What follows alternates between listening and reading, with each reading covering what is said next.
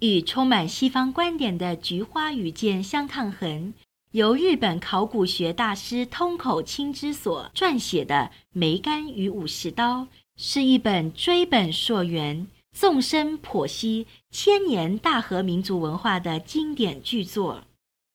以日本的饮食为例，古代的日本人一发现人类需要食盐时，他们想到的是从海水提炼出食盐来加以保存，而非去分析食盐的成分，进而找到离子分解法来模拟它。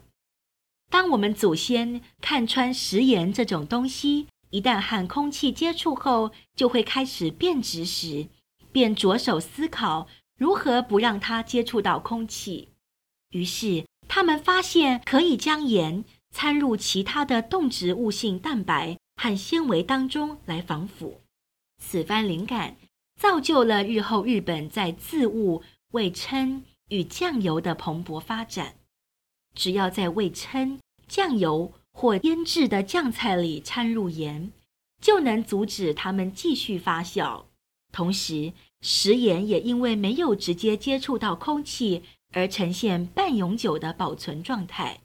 传闻中有武田信玄所发明的信玄味噌，已经有四百年以上的历史。迄今，我们都还能品尝到和他当初制成时一模一样的咸味。信玄味噌被山梨县保存到今天，其中的大豆蛋白所含有的营养，自然也完整地被保留下来。无论是梅干。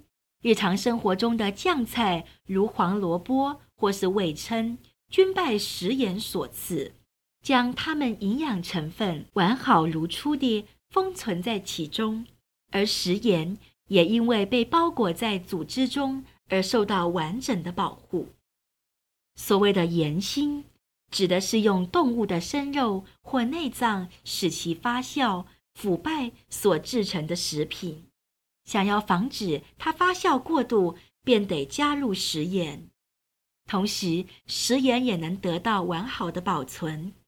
所以说，盐心是一种富含高营养价值的食品，原因也就在此。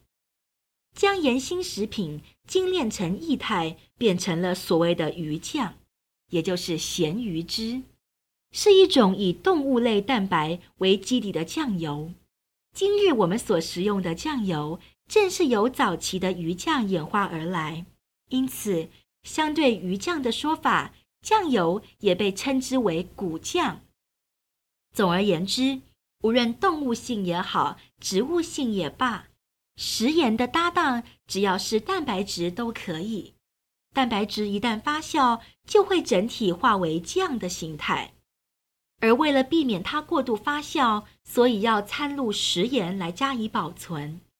因为对食材和盐都是有助于久藏的方法，故能得到相乘的效果。如此一来，米饭所欠缺的盐分和蛋白质、脂肪、矿物质、多种维生素等，都可以透过一道副食品的补给得到满足。另外，发酵食品中含有谷氨酸钠及氨基酸成分，前者是一种成长酸，它可以促进人体全面发育；后者则有助于人体的脑细胞分裂，提高智能。由于以上这些发明，使日本人成为世界上摄取最多发酵食品的国民。